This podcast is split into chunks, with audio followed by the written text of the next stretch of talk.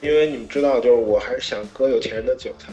这些有钱人的传统的耳机的高价值的支付的点在 HiFi 上，就是所谓的高保真嘛。然后，呃，但是呢，今天我们认为行业发展的方向啊，还有另外一条路出现了，就是苹果为代表，我们叫计算音频。嗯，呃，高保真讲的是我如何还原声音，但是计算音频讲的是我如何疯狂的编辑声音。高保真之所以成为高端耳机的一个要求，是因为 实际上人主观对于美的判断是非常邪乎的。你觉得这个好听，你觉得这个不好听，大家不可能有一致意见。所以最终高端耳机的一致意见就是真实，真实是客观的，相对而言。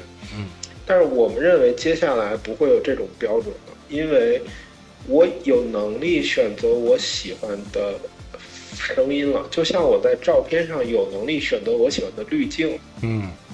那我个人选那个滤镜是不是最好看的滤镜？我管你们，对吧？我自己是喜欢这个的，就喜欢就好。所以那个声音未来一定是这样的。我相信，呃，未来声音的滤镜随着计算音频的进步，就会像美图秀秀的滤镜一样非常普及。跟一百位科技创业者聊聊你值得关注的潜力赛道。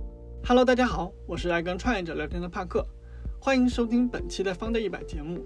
相信没人不知道啊，时隔三年，苹果终于在今年的九月发布了 AirPods Pro 二代。但不管你觉得它香不香，但是在 Angry 喵创始人前魅蓝总裁李楠看来，室内场景使用啊，特别是对于主机游戏玩家来说，几乎同期发布的 Angry 喵 TWS 耳机 Cyberblade 才更香。带着一些好奇与惊讶，我们邀请到李楠来到风的一百节目，与极客公园创始人兼总裁张鹏一起。跟大家分享下，为什么他也选择入坑做 TWS 耳机？为什么说室内场景他的这款耳机才无人能敌呢？今天把这个李楠啊，这个怒喵的创始人拉过来，听听他这个很有趣的产品里边有什么样不一样的思考。那我觉得还是可以透露一下你做这个产品的时候一些基础的思路，你瞄向的目标吧。我们相信那个，呃，新一代消费群体。的需求实际上还是，呃，更加细分，而且有一个很有意思的崛起的新的领域，我们看到了叫 Dream Desk。我们的数据是这样的：当它有两种选择的时候，百分之五十的用户会选择宅家。嗯，对。然后呢，宅家的这些时间干嘛？再看，然后会发现，哎，他百分之五十的时间在电脑桌前面。嗯。所以他才配最贵的电脑嘛，对吧？然后那他。在这百分之五十的时间在电脑桌前能干嘛？他只干三件事儿，嗯，就是看电影、看视频啊，实际上是，然后呢玩游戏，嗯嗯，然后听音乐，嗯，然后在这期间他开始就是 QQ、微信，对，然后他基本上就这种行为模式。那呃，其实我相信所有的品牌有可能，尤其是传统的大的耳机品牌都忽视了这个场景，嗯，这个场景其实对于新一代消费者会变得越来越重要。然后呢，我们针对桌面场景。看能不能打败苹果，然后那呃，现在觉得啊，可能有机会吧。我其实挺吃惊的，你当年因为我很早就知道你要做耳机嘛，而我脑子里想象的，比如说，因为过去 TWS 的耳机其实就是那样的一些形态。当然，你比如说，我能想象你你在这个配色啊设计层面做调整。但你知道我拿到你这个耳机的时候，因为你之前没跟我详细讲过这个耳机的技术路线和场景的切入点。我就很吃惊，我说这个耳机怎么这么复杂？你跟那个盒是有史以来我见过最大的一个盒，对吧？我当时首先关注到，我说这个一个耳机按道理以前都是越做越小，越做越简单，对吧？然后你选了这个路线，然后后来我发现说你这个东西实际上是室内场景，这一一切的东西其实就是往室内场景加强，这就是让我觉得。啊，挺非共识的，是吧？就是这个，你刚才你也讲了一下，说可能室内确实有需求，但是就是是不是在室内这个技术上也有更大的可发挥的空间？真实的情况是，就是还是刚才说的，就是如果你想做选择的话，那么呃，我们如果选择一个常规人群的常规场景，其实我们是没有机会打败任何人。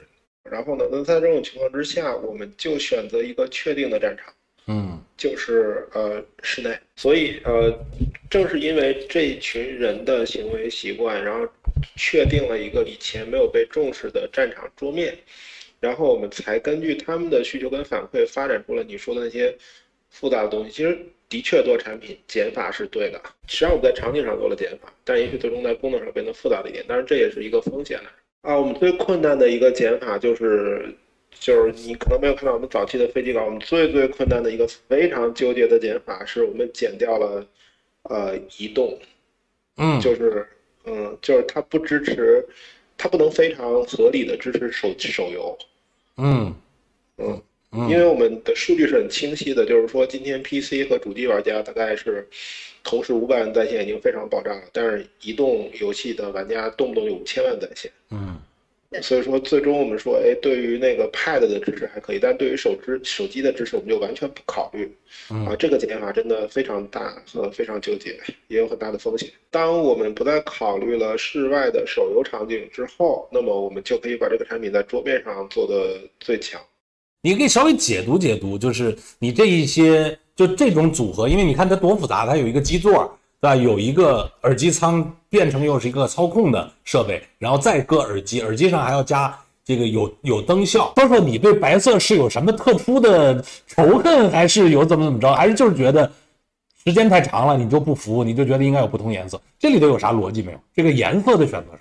呃，白色实际上在二零零几年的时候是苹果第一次在它的有线耳机上使用全白的耳机。嗯，然后他还发过一个很有名的广告片，是一个呃特别高明度的多彩的人，其实那个有一些暗示有色人种的人，他凸显白色，对。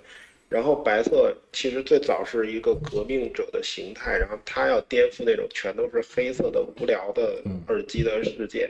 嗯，但是经历了这二十年，然后苹果一如既往的不停的打白色，包括今天我想买黑色的 AirPod 我也没有。嗯，对，所以我它已经从一个呃与众不同，真真正正的变成了一个陈词滥调。嗯嗯嗯，对，那所以我们今天要打破这种陈词滥调，就是我们要我那个我那天跟我同事说说。苹果为什么出大屏？嗯，不是因为苹果认可大是因为它被 Glassnode 锤的不得不出大屏。嗯，嗯，那我想买深色或者多彩的 AirPod Pro，我怎么办？对我锤它，我锤到苹果出多彩版本。嗯，呃，所以那个我们需要用深色版本去呃占领市场，让最后让苹果也不得不说，哎。我也得出深色版本，但是我们肯定不想简单的回到黑色，对，所以你会发现我们加了 light 的元素，同时我们加了炫彩。你对灯这个事儿是怎么理解的？我们我们其实是在我们的第一款产品就 Cyberboard 这个产品上。我们这这就开着整体灯和那什么灯的嘛，对吧？然后我们就开始那个非常激进的在玩各种灯光效果了。嗯，然后呢，那个我们之所以会特别喜欢玩灯的一个很重要的原因，是因为，呃，我们觉得就是，嗯，像苹果的设计，你不能说不好，它当然很高级，Drive 很牛逼，这个我们得承认。但是呢，苹果的设计，我们说主要是叫 CMF，叫做 Color，嗯，Material。嗯，和那个呃呃 finish 就是表面处理，尤其是苹果其实有非常牛逼的表面处理的手段。嗯，但是呢，那个呃 CMF 这件事有点 out 的最主要的原因，是因为我们发现在 Generation Z 这边在兴起 RGB 的风潮。嗯，那所以我们把整个的语言 CMF 这三要素啊，然后加了一个要素，这个要素不是实体的铝合金。或者是皮革，或者是玻璃，而是一个虚的东西，我们叫 light。所以呢，我们的整个设计的逻辑叫做 CMFL。CMFL 啊啊，对，呃，然后这是我们所有产品的一个基本的设计要求，就是说，你你的所有的设计元素里面，包括形体，包括色彩，包括材质，包括表面处理，但是必须考虑光。嗯，然后。对我们相信，呃，这一点还是未来的一个趋势，而且那个呃，操控灯光的能力也是未来工业设计师的一个基本要求了，在未来。所以，灯光其实，在你看起来，成为了一个未来必须要被计算在内的设计元素，可以这么理解。它跟如何使用铝合金是同等重要的。灯光成为了一种材料，一种工艺，对，是吧？成为一种材料，它成为一种虚拟的材料。嗯，虚拟的材料就是光成了一种虚拟的材料。哎，有点意思啊，有点意思。我有一个感觉，就是好像在 PC 的这个场景下，过去没有太多人在上面花那么多心思去去做这个优化，不管是技术上还是在设计上。就为什么你你以前肯定你做这个产品之前，你会呃看考察一下嘛？就这种入耳形态的，通过这种方式去做的，属于 PC 的耳机，之前是什么状况？啊，就绝大多数都是大耳，就是这种头戴式的。对然后呢，而且那个无线很有限，然后呢，性能跟音质也一般般。嗯然后所以那个我们觉得，呃，如果是它从有线大耳变成了无线大耳，那么它的下一步的必然结论就是一个低延迟、高性能的 TWS 来替代大耳，因为，呃，科技发展的无数次的那个演进都证明了，最终佩戴无感是压倒一切的，所以我们相信，呃，TWS 取代无线大耳是必然的。除了老黄的显卡市场，然后呢，还有另外一个市场 PlayStation。嗯 PlayStation 的四跟五整个的用户保有量是超越一个亿的。嗯然后呢，他们其实是没有解决方案的。嗯嗯呃，他那解决方案巨傻逼，他是把一个有线耳机插在他手柄上当耳机用。嗯，然后那个，然后还有就是 NDS 和 B，。嗯嗯，然后，所以这个这个用户保有量也超过一亿的，所以我们说啊，全球我们大概有三亿的潜在用户，而且我们在这三亿用户面前，我们是无敌的。其实你这不叫取舍，是你最后想了一下，说这个量其实是足够的，对吧？你如果你算来算去就那几百万，我估计你也很难做这个选择。就是确实你把这个主机的用户其实放进来的话，这个量也是很大的。但其实啊，很多人做产品的时候，他总是想取那个最大公约数，但最终这种行为一定会导致产品的平庸，嗯然后他在所有的场景下都会被那些更极端的产品打掉了。嗯嗯嗯，这种贪婪还是人的本能吧，就是我也不是非常简单的可以克服。我们做了一次取舍，我们舍掉了一个特别令我痛心的用户群体，就是手游。那那个其实那个我们还要做一次另外一次选择，就是路线的选择。就是因为你们知道，就是我还是想割有钱人的韭菜，比如说张鹏这种，就是冲我来的是吧？呃，对，然后呢，那嗯这些有钱人的传统的耳机的高价值的支付的点在 HiFi 上，嗯，就是所谓的高保真嘛。然后，呃，但是呢，今天我们认为行业发展的方向啊，还有另外一条路出现了，就是苹果为代表，我们叫计算音频。嗯呃，高保真讲的是我如何还原声音，但是计算音频讲的是我如何疯狂的编辑声音。嗯然后我们在这上也要做二选一。如果我以一个保守的方式来去选的话，我一定选 HiFi。嗯对，我给你四动铁、八动铁，对吧？你觉得这东西值不值五千块钱？但是呢，那个我们看了整个行业发展的方向，我们还是选了计算音频。嗯嗯，就是呃，我们的主要根据还是认为，既然数码相机打败了徕卡，就是胶片相机啊、那么就意味着呃，数字音频一定会打败高保真。嗯然后，所以那个这个设备的另外一个点呢，是我们针对游戏可以给你特别的音效。对，所以我们就针对这些游戏里的脚步声跟枪声做了一些加强，因为反正计算音频，我们想怎么加强怎么加强。嗯所以我相信可能你戴着耳机生存率更高一点吧，对吧？嗯就最重要不会错过脚步声，并且我能相对清晰的听到枪声的方位。其实这个正好，我觉得把这个从这个话题聊到这个计算音频啊，这也是我用了一个礼拜啊前期体验，就是还是很感谢这个李楠提前让我体验到了一下，这个让我还是有一些体会的。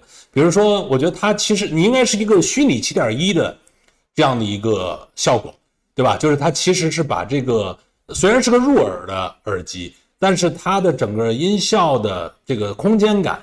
我当时体验到的还是比较独特的，因为所以它肯定是用了虚拟的七点一来去做到这个效果，否则你就会很薄，就就跟这个就是一个很小的孔出来的东西一样，和一个相对宏大的有空间感的东西是不太一样的，所以它里边肯定是用到了这方面的东西，而且呢，就是我你刚才说的在计算音频和高保高保真这两个维度啊，我自己的一个感受是说，嗯，就是高保真的人群呢，他比如主要在听歌。对吧？或者说听一些交响乐的层面，这方面比较多的。其实，在游戏里边，我还真觉得就是计算音频是一个强需求。并且呢，甚至是计算的这个音频，它可能是一种风格。比如说，你真的听这个呃，比如流流行的歌曲，或者是看电影的时候，那说白了，有没有这样的东西的加强，区别很大。但这里边也说到一点啊，就是说，其实你刚才说计算音频，我记得最早年间就是说 DSP，对吧？就是 DSP 跟现在你说的这个计算的这个音频之间，它有什么有什么呃本质性的变化吗？最早实际上关于音频的编辑，最主要的一个东西叫 EQ，就是你的低音到高音，然后你每个阶段输出多少音量，嗯，这个是最常用的。然后 DSP 呢是在这个基础之上加了一些功能，它总结成了一个硬件的片子，嗯，然后呢那个呃，但是呢这些所有的效果其实它是不可编程的，嗯，它不是算法，它是算法，但是它是一个硬件算法，我调用某种特别的算法，就这是 DSP 的阶段。那呃，今天啊，就是其实我们在整个的声学工业的实验室里头，我们有好多种特别丰富的算法。比如说，就像你刚才提到的，就是我虽然是左右两个音源的声音，嗯，但是呢，我可以在一个三 D 空间里面复制七份，然后呢，我把这七个声音再摆在七个位置上，让它同步计算，然后计算出来的声音再打到一个正常的人耳模型的耳朵两边的时候的声音会变成什么样，能算得出来。嗯。然后我再把这两个耳朵收集到应该在虚拟空间中收集到声音，再放给你。那那样你就会，虽然你是一个二 D 音源，但是你会能得到真正的三 D 效果的感觉，因为我们已经给你算好。今天的片子已经快到这个地步了，而且我们可以用软件来做这种运算。还有你说的 HiFi，就是高保真之所以成为高端耳机的一个要求，是因为。实际上，人主观对于美的判断是非常邪乎的。就是说，你觉得这个好看，你觉得那个不好看；你觉得这个好听，你觉得这个不好听。大家不可能有一致意见，所以最终高端耳机的一致意见就是真实，真实是客观的，相对而言。嗯。但是我们认为接下来不会有这种标准了，因为我有能力选择我喜欢的声音了，就像我在照片上有能力选择我喜欢的滤镜。嗯。那我个人选那个滤镜是不是最好看的滤镜呢？我管你们，对吧？我自己是喜欢这个，就是喜欢就好。所以那个声音未来一定是这样的。所以我们这次其实上来就给大家提供了三种滤镜。对未来其实我们可以提供更多。我们相信，呃，未来声音的滤镜随着计算音频的进步，就会像美图秀秀的滤镜一样非常普及。计算音频这件事儿，前面我们比较熟的是叫计算摄影。对吧？就是手机其实经历的就是这样嘛，就是你并不是说镜头怎么怎么着了，它核心是最后的对图片的算法这件事儿怎么去优化，形成什么样的风格，所以才会所谓的有计算摄影嘛，对吧？就是以前我们说这个什么拍月亮的故事也好，还是比如说苹果的不同的风格也好，本质上背后都是大量的计算摄影的东西在起作用。所以你你你这个事儿其实是相当于说手机上发生的对于影像层面的。对吧？就是这样的变化，可能在声音的层面，一定是接下来要发生的事儿。你是不是这么推理出来的？呃，在视觉上发生的关于计算视觉取代胶片的故事，在呃听觉上也会发生。然后那个计算机一定取代 HiFi。嗯嗯。而且呃，当年那些呃拍胶片的人曾经挑战过 Photoshop 跟 Lightroom。嗯。同样的这场争论在。耳机的 HiFi 和计算音频之间也一样会发生，因为我不想争论什么是好听，因为这个东西太个人化了。但是我给你足够多的滤镜，这里面应该有你喜欢的。其实，在低延迟这个问题上，我还想多聊，转回来多聊两句啊。就是二百毫秒的低延迟，过去好像也就是行业的一个标准，因为苹果就这么干嘛。然后大家可能说，哎，我我能够对标苹果，对吧？怎么怎么着就 OK 了。之所以是这样，而没有去追求更低。是是人家不努力啊，还是这么着有道理啊？你要你要变得这个延迟更低，当然我理解，比如打游戏这个事儿肯定是有争议的，但它是不是一个更广泛意义上呃有意义的事儿，以及为什么以前它没有发生？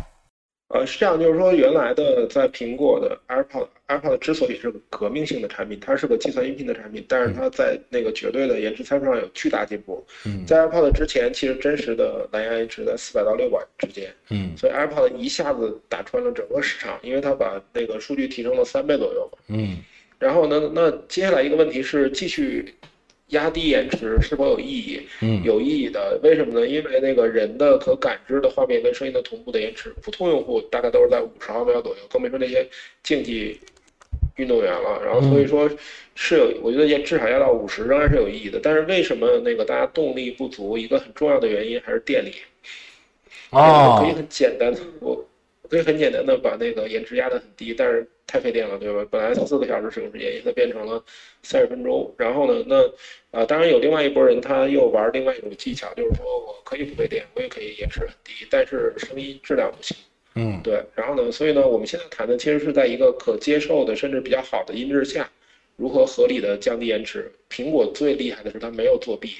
嗯，它就是真的在一个很好的声音下面把延迟推进到了两百，嗯，呃，甚至是接近一百五，嗯，然后这个是那个 AirPod 厉害的地方，但是呢，啊，它推进到了两百多，呃，之后一百五到两百之间之后呢，那个呃，因为 AirPod 太成功了，所有的软件开始反向优化这个耳机。你既然已经推进到两百了，那么我在播放的时候稍微针对你加一点点的画面的 delay。嗯，那整个音画就完全同步了嘛？对，所以说今天实际上针对一个两百毫秒的延迟，所有的呃视频播放软件、聊天软件，它都针对这个延迟在软件上面做了优化，然后导致今天我们大大概非实时的音画同步之外的问题不大了。就是你其实用蓝牙耳机 AirPod 看，呃，B 站，你是不会感受到那两百毫秒延迟，虽然你的感官是可以体会到五百毫秒、五十毫秒以上的延迟，但你感受不到的。嗯，所以所以说，其实今天软件对硬件的反向优化，解决了很多的这个两百毫秒到五十毫秒之间的问题。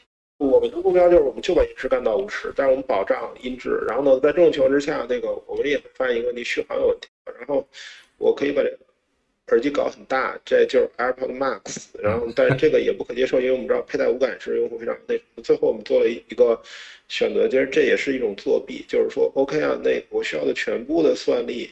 以及全部的电力，如果不想都挂在耳朵上，哪里还可以再帮我算？充电盒也在算，然后呢？但是那盒子是全功能的，它，它，呃，今天所有的 TWS 都是两颗芯片，这个是三颗芯片，盒子上有一颗芯片，所以呢，盒子也可以分担一部分的算力。那么最终我们解决了续航问题，因为盒子的电耗就耗电，那个盒子本身电池很大，用不了多少电。三颗芯片真的需要用三颗芯片？呃，对，就是因为那个呃，如果只是两颗芯片的话，不是算力问题，是电没有。哎，这是怎么个逻辑？没太听懂，怎么这三颗反而就电 OK，两颗反而电不 OK？就是其实呃，今天 T1 芯片的算力，高端芯片的算力很强了，非常强。嗯，就是你这么做比喻，就是 AirPods 新的那颗芯片的算力，应该至少干过当年的 iPhone 四。嗯。呃，所以你有两颗芯片在左右两边，两个 iPhone 四，对吧？然后其实你能算所有复杂算法，可是几乎所有的 ANC 算法，还是那种空间音频算法，还是低音加强算法，全会被阉割，就是你在耳朵上跑的全都是阉割版。为什么？不是因为骗子算不过来，而是因为它算着太费电。嗯嗯，所以呢，那那个。呃，所以芯片性能不是瓶颈，但是你的耳朵最多只能承受四点五克左右的重量，导致电池太小。嗯，就是这有点类似于你你有一个呃七百匹马力的发动机，嗯，呃，但是呢，它是个摩托车，所以你只有这么小一个油箱。哦。嗯，然后所以呢，为了解决这个问题呢，那我们其实需要第三颗芯片的一个最重要的理由是，我们要让那颗芯片运行在充电盒的那电池上。就这样的话，它其实就可以少占用你这个前边缘的这个电力，对吧？就你其实有这样的一个东西，在作为一个核心的计算的单元，它接着电，嗯，或者电力更足。嗯，对，我们就把所有音频行业中最牛逼的算法都弄过来，然后我们不严格。对，如果我们觉得这个算法有用，我们就放；但是呢，如果我们发现它非常费电，我们就放到盒子上算。你们续航好像得有多少？我六个小时，五六个小时。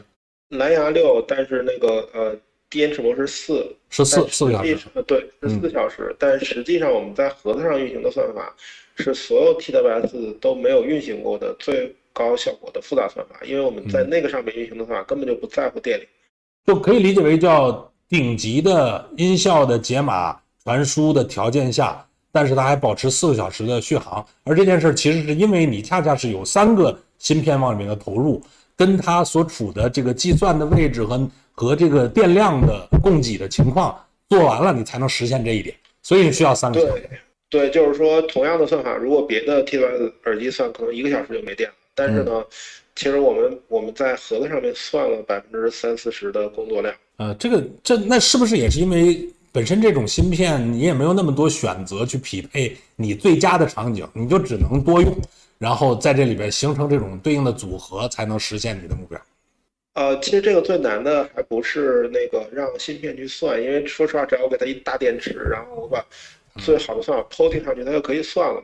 嗯，其实最难的是，这而且这三颗芯片的组合没有什么难的，就拿最牛逼的芯片放上就完了，反正你们掏钱嗯，对，然后最最难的是分辨这些算法哪些费电，然后呢，决定在哪里算，还有就是算完的结果在三颗芯片的无线通讯中保障同步。嗯，就是实际上是一个根据电力消耗来让算法在三设备之间分配的过程。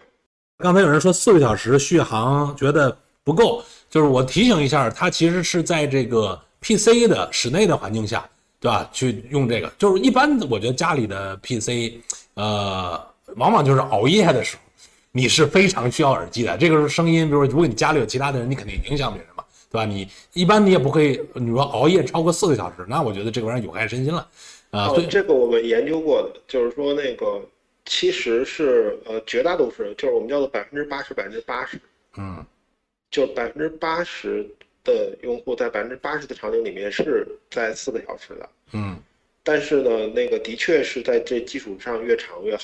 但是我们这一代的话，基本上只能做到百分之八十、百分之八十。嗯。然后未来看我们有没有机会再更长的时间吧。这种如果要再更长，是不是还是在优化？呃，就是就是计算结构，然后到造成就是还是要，因为你电池不可能再再越来越大嘛，对吧？它可能更多的是不是还是在于说怎么在呃这能量的消耗上跟计算相关的会缩减，这个的优化方向会靠啥？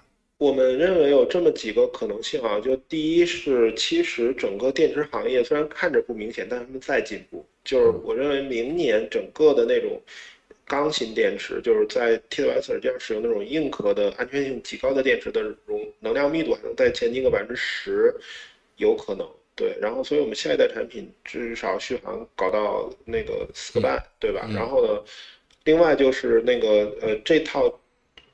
计算的分配的模式，我们还有优化空间。嗯嗯，然后随着算法的进步，我们可能再拿半个小时。但其实这种东西就是嵌入式的一个功耗问题，就真的得用经验一点一点的往出抠。随着整个行业全跟上来，可能还会有更多的解决方案出现。我其实感兴趣的是说，你看你，你其实这套东西，不管是键盘，不管是现在做耳机，我们刚才用一个宏大点的说，就是你都。从这个非共识开始出发，不是从共识上再做优化，对吧？你是从非共识出发去重新建共识，那这个是你的所谓在哲学层面的不一样，但是在实际商业操作层面呢，大家有另一个说法，就是所谓叫性价比反性价比。你当然能创造一个让像我们这样很兴奋的，但毕竟这个人群这个市场是有客观存在，就这个事儿，你们当年在把它当成一个 business，当成一个创业公司去探讨。就你要说个人好恶，那咱都行。你毕竟背后你还拿了投资，对吧？你一个团队，你总要面对这个问题。你们是咋想的？这个反性价比，对吧？真的就这么坚定的反性价比？呃，我觉得就是第一是就是首先这个这个机构得是一个一流机构，那个投资人本身他不能是傻逼的情况之下，嗯，然后呢，那个小米模式终结这事儿应该已经是定论，嗯，就是说，我觉得就是如果你是想融一流机构的。牛逼的人的钱，那么你跟他说雷军那一套应该是一定会失败，反而你反着说是有更大的机会。然后我之所以敢这么说，不仅仅是因为我个人融钱的经历，而且是我有另外一个朋友，其实他遇到了问题来找我，给我给他重新捋了一遍，然后他最后融到。所以说那个，而且是一线机构的比较有 reputation 的投资人出手的，所以说。我觉得这个是一个，然后呢，那就至少在资本圈，这个已经不是反常识了，这个是常识了。嗯嗯，然后呢，第二点呢是那个，呃，其实呃小米的成功实际上，嗯，我不能说它无效，它仍然有效。啊。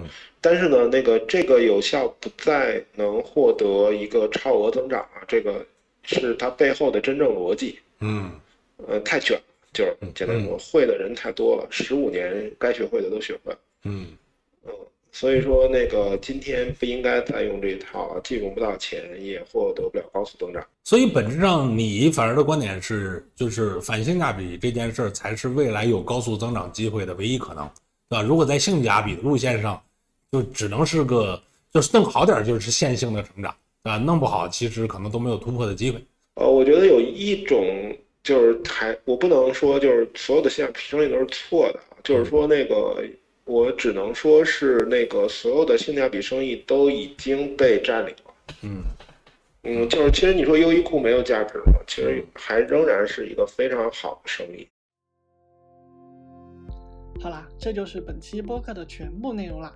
也欢迎大家在评论区留言，分享你对我们内容的看法。当然啊，也非常期待你能把我们的播客分享给身边的朋友们。在这里啊，我们会跟早期科技创业者们深度的聊天，记录他们的思考洞察。也许啊，他们的常识就是你的前沿。最后啊，也欢迎大家关注我们的视频号 Founder Park。每周我们也会邀请创业者与观众来实时交流和分享。最后啊，再次感谢大家的聆听，我们下期播客再见。